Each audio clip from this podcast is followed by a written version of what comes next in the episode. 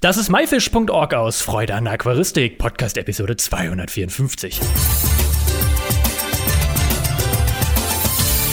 Hey zusammen, mein Name ist Lukas Müller und danke, dass du heute wieder Zeit nimmst, mir und meinem Gast zuzuhören. In der heutigen Episode geht es um das Thema Meerwasseraquarium und wir wollen heute mal in das Thema eintauchen und dafür habe ich heute den Yannick am Telefon. Hallo Yannick, kannst du dich mal ganz kurz vorstellen, wer bist du und was machst du so? Moin aus Hamburg. Ähm, ja, ich bin wie schon gesagt der Yannick. Ähm, ich komme aus Hamburg, bin 21 Jahre alt und beruflich Kaufmann für Spedition und Logistik. Bin selbst noch relativ frisch in diesem Hobby mit anderthalb Jahren, aber soweit schon ganz gut angekommen, würde ich sagen. Okay, sagst du bist noch jung in diesem Hobby, aber würdest du dich denn schon als kleinen Experten für die Meerwasseraquaristik bezeichnen? Ähm, ich finde in diesem Hobby Experten sich selbst als Experte zu bezeichnen, ist eigentlich eher nicht so praktisch, dadurch, dass es einfach viel zu viel zu wissen gibt und man nie auslernt. Aber ich würde schon von mir selbst behaupten, dass ich so weit gut informiert bin, dass ich eigentlich alle wichtigen Themen und alles, was mit dem Hobby zu tun hat, so weit im Blick habe, ohne mich da zu weit aus dem Fenster zu lehnen. Okay, und wie bist du selber so zum Thema Aquaristik gekommen? Ähm, ich hatte als Kind, also wirklich Kind mit sieben Jahren, so meine ersten normalen Süßwasseraquarien. Bin dann über viele andere Haustiere irgendwann wieder mal bei Aquarien gelandet, damals noch im Bereich Süßwasser Aquascaping, wo ich dann an so einem Punkt angekommen bin, wo die Kosten für ein Süßwasserbecken schon eigentlich gleich auf waren mit einem Meerwasseraquarium, was schon immer so mein größter Traum war, wenn man bei uns mal in den Zoos war und dann diese Farbenvielfalt einfach mal kennengelernt hatte und habe dann vor anderthalb, ja oder eher schon zwei Jahren den Entschluss gefasst, komm, du stellst dir jetzt dein eigenes erstes Meerwasseraquarium hin und versuchst dich da mal dran. Und so bin ich da eingestiegen. Was fasziniert dich denn so jetzt an der Meerwasseraquaristik? Du hast schon gesagt, du hast es oft gesehen, aber was findest du denn jetzt besonders spannend und interessant daran? Mm, das Faszinierendste, muss ich sagen, ist vor allem die Farbe und das Verhalten der Tiere. Ich finde, das kann man alles nicht gleichsetzen mit dem Bereich der Süßwasseraquaristik, da im Süßwasserbereich man ja doch eher noch nur zwischen Fischen und Pflanzen unterscheidet. Aber im Meerwasserbereich der generelle Besatz am Ende nicht die Fische sind in der Regel, sondern die Korallen, die man im Aquarium hat. Und bei Korallen handelt es sich ja immerhin auch um Lebewesen im weit, also im größeren Sinne als jetzt bei Pflanzen. Und es gibt eine solche Artenvielfalt und vor allem Farbvielfalt in diesem Hobby, die einfach ähm, mich selbst sehr stark begeistert. Und man muss auch sagen, es ist und bleibt eine Challenge, dieses Hobby. Also es wird niemals super einfach werden. Und das hält einem aber auch am Ball, da weiterzumachen, würde ich. Okay, und kannst du ein bisschen was über deine Aquarien erzählen? Wie viele hast du? Ähm, wie groß sind die? Ähm, was hältst du da so drin? Ja, also ich habe zwei Aquarien derzeit. Ich habe ein 300 Liter Aquarium und ein 60 Liter Nano Aquarium. Beides natürlich auch Meerwasser. Ähm, ich habe in meinem großen Aquarium so an groben Fischbesatz zusammengefasst fast nur Barsche oder barschartige Tiere, da die, die verbreitetsten Tiere sind vor allem für kleinere Becken. Ähm, da habe ich ja letzten Endes zwei blaue, um nicht so sehr in die Fachmaterie reinzugehen, die aber auch wirklich nicht, wie man es im Süßwasser von einem Neonsammler kennt, leicht blau sind, sondern wirklich so tief schillernd blau, äh, wie als hätte man da einen Saphir liegen. Und ansonsten besteht der Besatz hauptsächlich aus Garnelen. Ich glaube, wenn ich grob überlege, habe ich zehn Garnelen in dem Aquarium mit drin.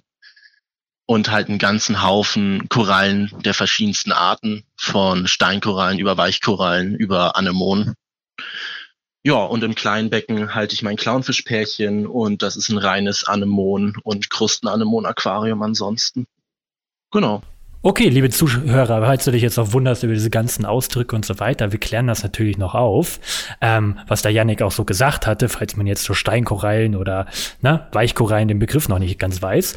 Aber wir fangen erstmal mal mit an, wenn man sich zum Beispiel als Anfänger ein Meerwasseraquarium zulegen möchte. Was sollte man deiner Meinung nach tun bzw. auch beachten? Also was ich ganz wichtig finde, ist, dass man sich vorher informiert.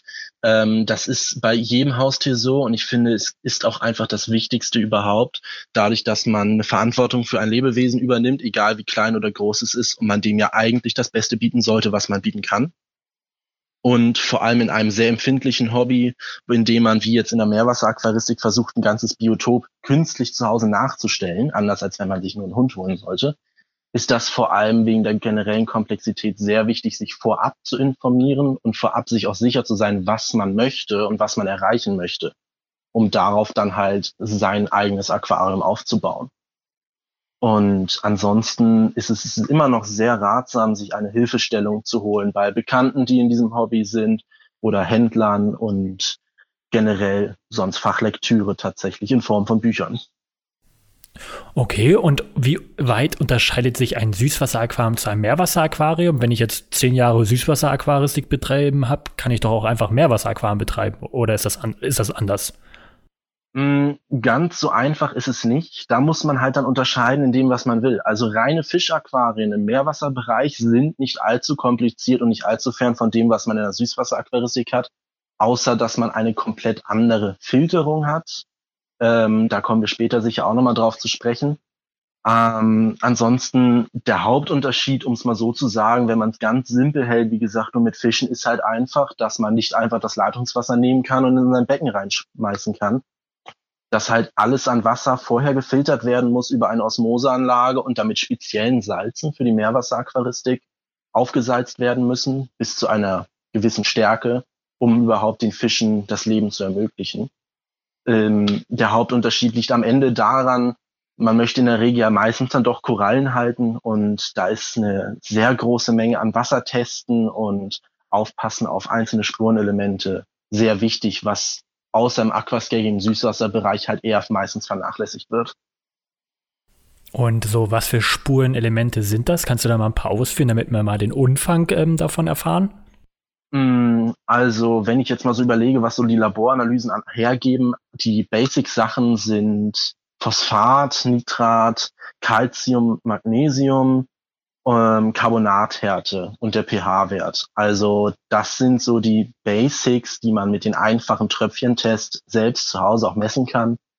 Alles weitere dann Richtung, keine Ahnung, Vanadium, Mobdylen, wie sie nicht alle heißen, lässt sich dann auch tatsächlich nur mit Laboranalysen rausfinden, um sie dann im Nachhinein halt hochzuheben, wenn sie zum Beispiel zu niedrig sein sollten. Stellen wir uns jetzt mal vor, ich möchte mir gerne ein Meerwasseraquarium anschaffen. Welche Aquariengröße wäre denn da so jetzt die richtige? Also gibt es da eine richtige Größe? Ähm, womit habe ich am meisten Erfolg? Was kannst du da so aus deiner Erfahrung erzählen? Das ist wie so vieles in diesem Hobby tatsächlich ein sehr kontroverses Thema. Es gibt viele Diskussionen in sämtlichen Online-Foren. Ähm, ich denke, also meine eigene Meinung ist, man sollte mit einer Größe zwischen 200 und 250 Liter starten. Denn je kleiner das Becken ist, desto empfindlicher reagiert das Becken letzten Endes auf Veränderungen. Allerdings ist es auch weitaus leichter, eben etwas zu verändern, wenn was schiefgelaufen sein sollte zum Beispiel. Andererseits, je größer das Becken ist, desto stabiler läuft es. Nur wenn da mal was mit dem Wasser nicht in Ordnung sein sollte, ist ein Wasserwechsel dementsprechend aufwendig. Und deswegen finde ich, ist so das geeignete ähm, Zwischending 200, 250 Liter, da es halt auch einfach nicht so groß ist, dass man mit immensen Kosten überlastet wird. Okay, also sagen wir mal so 252 Liter. Und was für Technik benötigt man? Ich habe auch gehört, da gibt es sowas wie ein Technikbecken. Ja, das ist immer unterschiedlich, je nachdem, was man für ein Becken hat. Also das sogenannte Technikbecken ist ähm, vergleichbar mit dem Außenfilter im Süßwasseraquarium. Allerdings handelt es sich dabei nicht um eine abgeschlossene Box, wo durch Filterschwämme das Wasser durchgeleitet wird, sondern um ein Glasbecken, das unter dem Hauptaquarium steht, in dem die komplette Filtertechnik untergebracht ist, um sie vor allem einfach aus dem Sichtfeld zu bekommen und die eigenen Bewohner des Aquariums vor Verletzungen zu schützen, die eventuell durch Pumpen und ähnliches hervorgerufen werden könnten. Und was für Technik, Filtertechnik kommt da so ein Technikaquarium rein? Ähm, der Hauptanteil in einem Aquarium ist für Meerwasser ist letzten Endes der Abschäumer. Er hat keine Notwendigkeit. Wenn man weiß, was man macht, kann man den zum Beispiel auch weglassen schon fast. Das ist der Hauptfilter, würde ich sagen der sorgt letzten Endes dafür, dass vor allem Nitrate und generelle Schmutzpartikel durch Futter oder andere Arbeiten am Becken rausgefiltert werden und in einem Auffangbehälter landen und somit nicht weiter im Wasser unterwegs sind. Ansonsten werden viel auch noch Filter durch Vlies angewandt, um einfach die feineren Dreckpartikel noch stärker rauszufiltern, das Wasser klarer zu halten oder halt sogenannte Algenrefugien, wo man Algen gezielt dafür nutzt, um halt auch Nährstoffe im Becken zu reduzieren, die ungewollt sind. Habe ich das jetzt so richtig verstanden mit dem Technik-Aquarium? Das Wasser läuft unter das Hauptaquarium und wird dann wieder hochgepumpt oder wie läuft das? Genau, also das kommt wie gesagt immer aufs Becken drauf an. Das Hauptmodell, sag ich mal, ist halt, man hat oben einen Ablaufschacht im Aquarium. Das Wasser läuft dort über eine Kante rein und dann durch die dortige Verrohrung unter das Aquarium, wo das sogenannte Technikbecken steht. Es ist natürlich nicht zwangsläufig ortgebunden, aber in der Regel bei einem fertigen Aquarium, was man kauft, befindet es sich dort. Dort läuft das gesamte Wasser dann durch die Filterung durch und wird dann durch die sogenannte Rückförderpumpe ähm, wieder hoch ins Becken gepumpt. Und das ist quasi so ein dauernder Kreislauf um dann halt das Wasser sauber zu halten. Die andere Alternative sind Technikschächte hinten im Aquarium drin, die ich persönlich jetzt aber nicht sonderlich praktisch finde. Da man dort sehr eingeschränkt ist, was den Einsatz von Technik angeht, da diese Schächte meistens sehr dünn sind, um halt die Optik des Aquariums nicht zu ruinieren und man dann halt nur auf ausgewählte Technik, meistens vom eigenen Hersteller, zurückgreifen kann, die in den meisten Fällen nicht unbedingt die beste ist. Okay, das hört sich aber auch alles nach viel mehr Kosten an Strom an als im Süßwasser. Ist das äh, richtig? Ja, das stimmt. Ähm, es ist natürlich schon eher von den Stromkosten vergleichbar mit einem sehr professionell betriebenen Aquascape, da die meisten Kosten eher aus den Lampen kommen. Ähm, die Lampen verbrauchen in der Regel sehr viel Strom. Also ich überlege gerade mal, meine Becken hier unten, ich habe drei Lampen insgesamt drüber, die laufen durchschnittlich mit 60 Watt von möglichen 100. Und wenn man das mal hochrechnet, das sind schon 300 Watt. Ich glaube, das ist mehr als so ziemlich die meisten Elektrogeräte bei uns im gesamten Haushalt verbrauchen. Und mit so einer 28 Watt Aquarium LED bei einem ganz normalen, standardmäßigen Süßwasseraquarium halt nicht zu vergleichen. Ähm, wie sieht's denn aus eigentlich, wenn ich jetzt so mein Aquarium habe? Ich habe das aufgestellt, die Technik inst ist installiert. Ähm, was muss da rein? Ähm, das Wichtigste im Meerwasseraquarium sind die Steine. Das sogenannte Lebendgestein oder ähm, sogenannte künstliche Riffgestein, was benutzt wird, ist im Meerwasseraquarium der Filter. Anders als im Süßwasseraquarium, wo die Filterbakterien in den Filterpatronen, in den Schwämmen drin sitzen, um Nitrat, Phosphat beziehungsweise vor allem halt Nitrit und Ammonium zu binden, sitzen genau diese Bakterien eher in den Steinen im Meerwasseraquarium. Und die bilden somit die Grundfläche für alles Leben im Aquarium in Form von Stellplätzen für Korallen, Versteckmöglichkeiten für Fischen, als auch letzten Endes der Hauptfilterbetrieb des Beckens, um Nitrite rauszufiltern. Ansonsten, wenn das Becken soweit steht, wichtig ist noch der Sand und natürlich ähm, das richtige Wasser.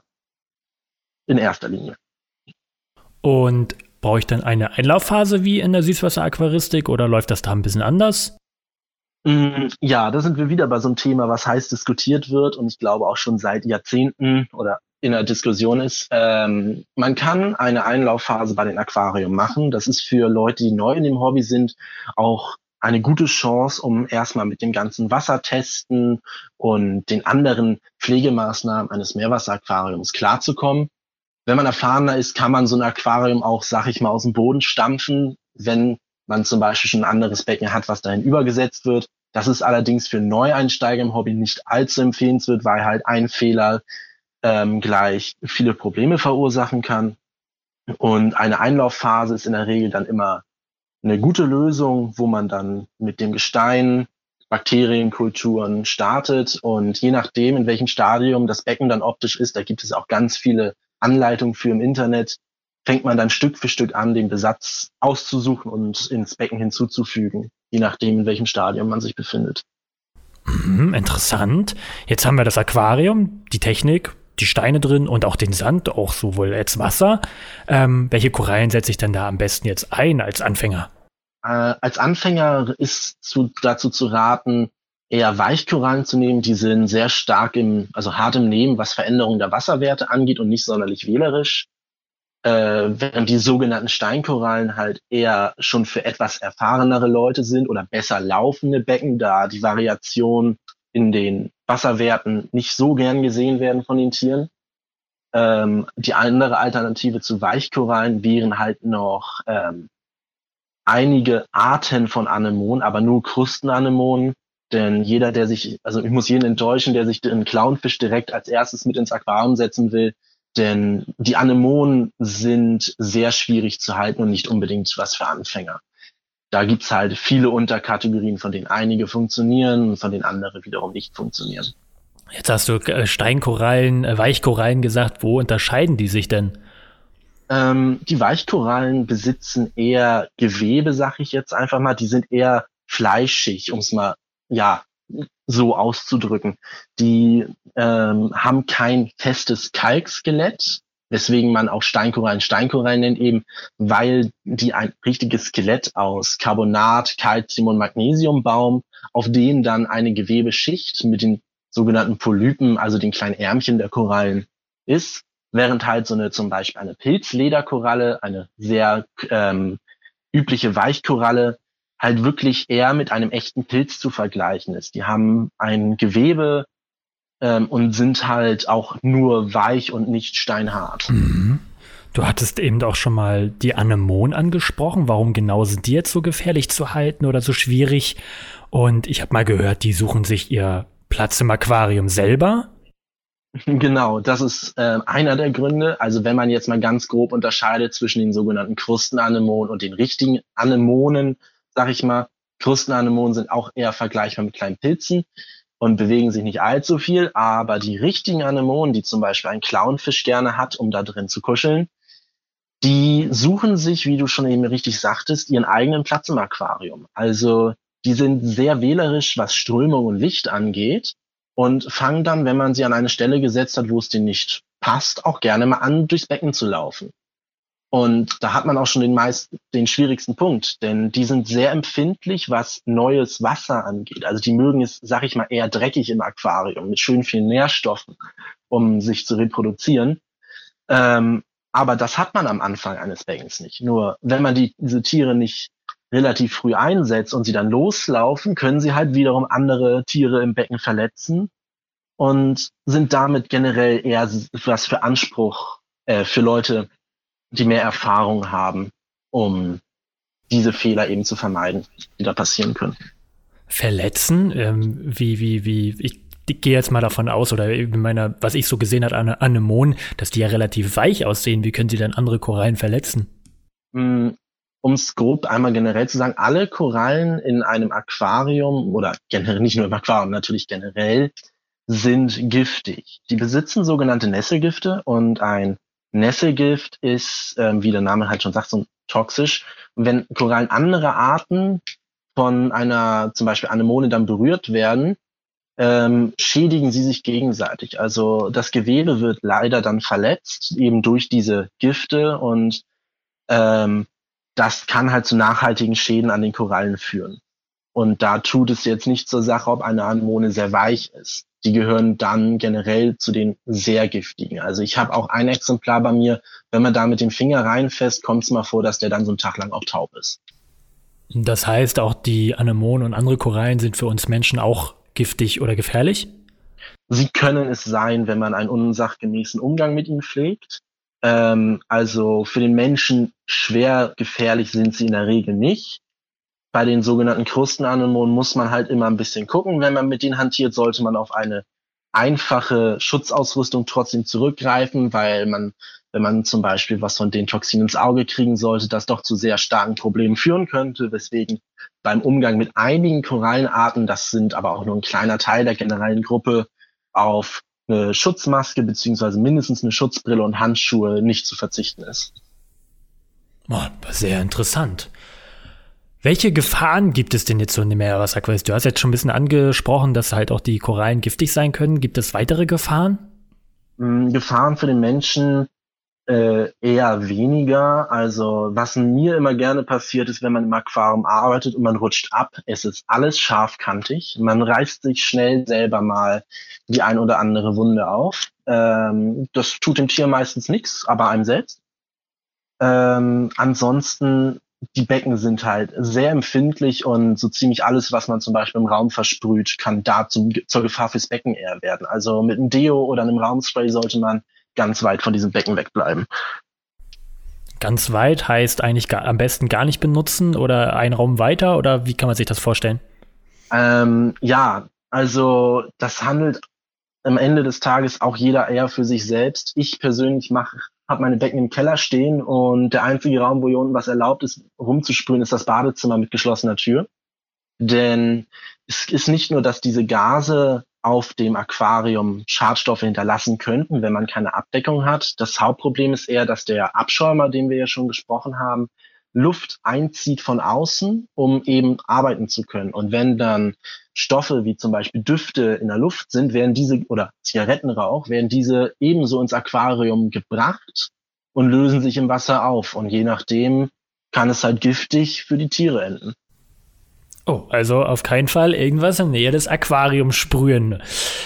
Gut, Du sagtest, wenn man keine Abdeckung hat, hat man denn äh, keine Abdeckung bei Meerwasseraquarien? Ich sehe ja immer sehr oft offene Aquarien. Also mehr im Süßwasser hat man oft, das, sieht man es oft, dass irgendwo eine Glasplatte oder ein Deckel drauf ist und im Meerwasseraquarium eher nicht so. Ja, das ist richtig. Also ich würde jetzt mal grob sagen, 90 Prozent der Meerwasseraquarien sind offen. Das ist einfach darauf zurückzuführen, dass es sehr viele Anbieter und Modelle von Beleuchtung gibt. Äh, um es grob zusammenzufassen, man hat die Hauptkategorien LED, HQI-Brenner also, und Leuchtstoffröhren, ähm, um ja, diese Variation überhaupt abdecken zu können, ähm, ist eine Abdeckung über Aquarium nicht sinnvoll, denn die meisten dieser Lampen, egal vor allem welche man nimmt, die hängen über dem Aquarium und werden immer noch vom Besitzer selber gewählt was am Ende heißt, da die circa immer 30 Zentimeter über dem Becken hängen müssen, dass keine Abdeckung in der Höhe existiert. Es ist immer ratsam, Netzabdeckung zu haben, um halt das zu verhindern, dass Fische aus dem Aquarium abhauen. Aber ansonsten ist eine Abdeckung nicht üblich. Es gibt Modelle, wo man die mitkaufen kann, wo halt eine Beleuchtung schon fest integriert ist, so wie man es im Süßwasser kennt, wenn man sich sein kleines 60 Liter Aquarium kauft, wo die Lampe im Deckel drin klebt. Sowas gibt es, ist aber halt aufgrund dessen, dass es so viel Abwechslung gibt, eher selten. Das Thema Wasserwerte. Sind denn Wasserwerte, du hast es schon ein bisschen angesprochen gehabt, ähm, wirklich denn so wichtig? Und ähm, was muss ich denn da genau beachten? Gibt es da irgendwelche Vorschriften, so muss jedes Meerwasseraquarium sein oder ähm, kann das auch dementsprechend jedes Meerwasseraquarium andere Wasserwerte haben und es klappt wunderbar? Ähm, also generell sind die Wasserwerte so ziemlich im laufenden Betrieb das Wichtigste, dass man die regelmäßig misst. Denn in einem Becken, wo Wachstum herrscht, vor allem in Form von Kalkskeletten, äh, verbrauchen sich Nährstoffe im Aquarium. Und wenn diese Nährstoffe nicht mehr ausreichend zur Verfügung stehen, können die Tiere nicht wachsen und ähm, sie tragen dann nachhaltig Schäden davon.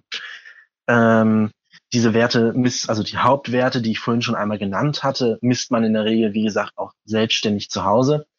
Man orientiert sich da an ähm, Werten die recht, naja, ich sag mal, normal sind mittlerweile. Das ist zum Beispiel so eine Reichweite beim Carbonat von 7,5 bis 9, Calcium zwischen 420 und 440 und so weiter. Das sind Werte, die werden einem in der Regel vom Händler und von anderen Leuten, die in dem Hobby schon länger drin sind, mitgegeben. Denn jede Korallenart hat andere Bereiche, in denen sie unserer Meinung nach sich am wohlsten fühlt. Letzten Endes ist derjenige, der sich das mit dem Meerwasserquarium irgendwann mal ausgedacht hat, sage ich mal, auch nur mit einem Set zum Wasser gegangen und hat halt gemessen, ja, wo ist denn das Meer und wie können wir das nachstellen? Und man hat ein etwas größeres Spektrum von Werten, die die Korallen mögen. Und das ist halt, wie schon gesagt, artabhängig, welche was favorisieren. Es, man sollte sich in diesen Bereichen halten, weil ansonsten ähm, kann das halt, wie gesagt, zu Schäden an den Tieren führen. Und das wollen wir vermeiden. Genau. Okay, du hast gesagt, regelmäßig Wasserwerte testen. Wie oft testest du? Und kann man da ganz normal diese Streifentest nehmen oder braucht man da spezielle Testkoffer mit Tröpfchen? Also ich muss zum eigenen Bedauern sagen, vor allem momentan, wo ich die Abschlussphase mit meiner Ausbildung hatte, habe ich weniger getestet, als ich sollte, äh, meiner Meinung nach. In der Regel ist vor allem in der Anfangsphase oder in den Phasen, wo neue Tiere im Aquarium angekommen sind und somit Änderungen des durchschnittlichen Verbrauches schneller passieren, regelmäßige Tests in Form von alle paar Tage, ich sag mal so im Abstand von drei Tagen, schon angebracht, eben um schnell agieren zu können, wenn irgendein Nährstoff zu knapp sein sollte, damit man ihn halt nachgeben kann ins Aquarium. Aber meine normale Reichweite ist da eher so, dass ich einmal am Wochenende pro Woche die Wasserwerte teste und genauso halt auch einmal die Woche einen Wasserwechsel vollziehe, um gewisse, einen gewissen Austausch der Nährstoffe auch auf anderer Ebene durchzuführen. Ähm, ich greife nochmal die Frage auf, die du ähm, gerade vergessen hast zu beantworten. Ähm, wie wie sieht's denn aus? Brauche ich da einen Wassertestkoffer oder kann ich da ganz normal mit so einem Teststreifen die Wasserwerte dann ganz schnell überprüfen? Ähm, ja, genau, die Frage hatte ich gerade leider vergessen. Äh, Teststreifen funktionieren fürs Meerwasseraquarium eigentlich nicht, dadurch, dass man andere Sachen testet als im Süßwasserbereich und sie weitaus zu ungenau sind. Also ich sag's mal so, im Süßwasserbereich der Standardaquarianer überprüft ja, und das soll jetzt nicht abwertend klingen, überprüft halt eigentlich nur, ob Nitrit im Aquarium vorhanden ist und hält sich da dran, um halt einfach sicherzustellen, dass er seine Fische nicht vergiftet. Ähm, Im Meerwasseraquarium reden wir über Unterschiede im Milligrammbereich. Also wenn man guckt, dass zum Beispiel bei Calcium man 440 Milligramm pro Liter Aquariumwasser anpeilt, ist halt ein Unterschied von 10 Milligramm schon sehr stark. Und das kann eigentlich nur mit den sogenannten Tröpfchentests oder halt fachmännischen Laboranalysen nachgewiesen werden. Die sind am Ende teurer natürlich als ein Teststreifen und auch weitaus aufwendiger, weil man pro einzelnen Test locker mal so mit fünf bis zehn Minuten, je nachdem wie schnell man mittlerweile ist, einplanen muss. Aber halt weitaus äh, akkurater und somit auch wirklich notwendig, um den Tieren ein ordentliches Leben zu bieten. Okay, das waren ja jetzt schon eine Menge Fragen von mir und eine Menge Antworten von dir und mit viel Informationen. Falls man jetzt irgendwas nicht verstanden hat oder noch spezielle Fragen hat zur Meerwasseraquaristik, wo kann man dich denn auf Social Media antreffen und dir da Fragen stellen? Mm, ich bin mit meinem kleinen Hobbykanal auf Instagram vertreten unter Yannix Reef. Ähm, da kann man mich immer sehr gerne anschreiben, wenn man Fragen hat. Ich versuche das nach besten Möglichkeiten zu beantworten und zu unterstützen, wenn da kleine oder auch große Fragen auftreten. Muss aber dazu sagen, wie gesagt, ich bin auch nur ein Mensch und habe auch nicht unbedingt auf alles eine Antwort. Hast du denn noch was, was du den Zuhörern in dieser Episode auf den Weg geben möchtest? Mm, generell finde ich es immer noch wichtig zu sagen, dass es in diesem Hobby viele unterschiedliche Meinungen gibt und es nicht schadet, sich auch alle davon durchaus anzuhören und dann seinen eigenen Mittelweg zu finden. Denn den einen Weg eines Meerwasseraquariums, den gibt es einfach nicht, meiner Meinung nach. Und man muss da ganz selber rausfinden, was möchte ich und wie mache ich das am besten, um mein Ziel zu erreichen. Genau. Das war ein sehr schöner Abschluss. Wir machen in der nächsten Episode auch weiter mit Yannick und der Meerwasseraquaristik und da gehen wir noch mal ein bisschen tiefer in die Materie rein. Yannick, ich wünsche dir erstmal weiterhin viel Erfolg mit dein, deiner Meerwasseraquaristik und ähm, noch herzlichen Glückwunsch auch zu deinem Abschluss äh, deiner Ausbildung. Ja, vielen Dank dafür und wir hören uns dann demnächst wieder.